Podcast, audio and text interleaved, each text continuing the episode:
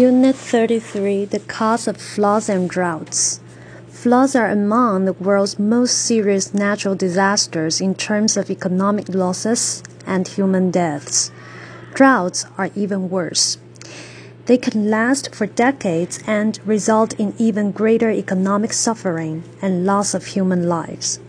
Floods and droughts seem to have very different causes too much water in the case of floods and too little in the case of droughts.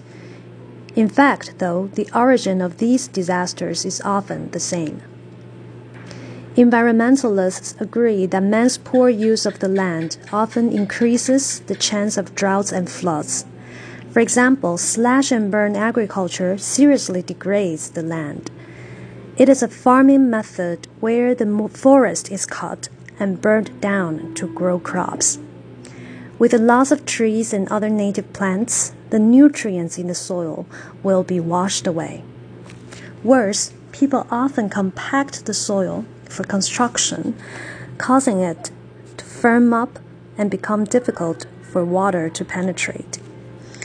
Also, concrete floors are not able to absorb valuable water. As a result, during extended dry times, the land dries out crops wither and die. Even when a storm brings heavy rainfall, the parched land can no longer take in the water well enough. The rivers and lakes will overflow and flood the barren earth. While nature is the force behind heavy rainfalls or extended dry periods, humans and our actions are often the cause of floods and droughts.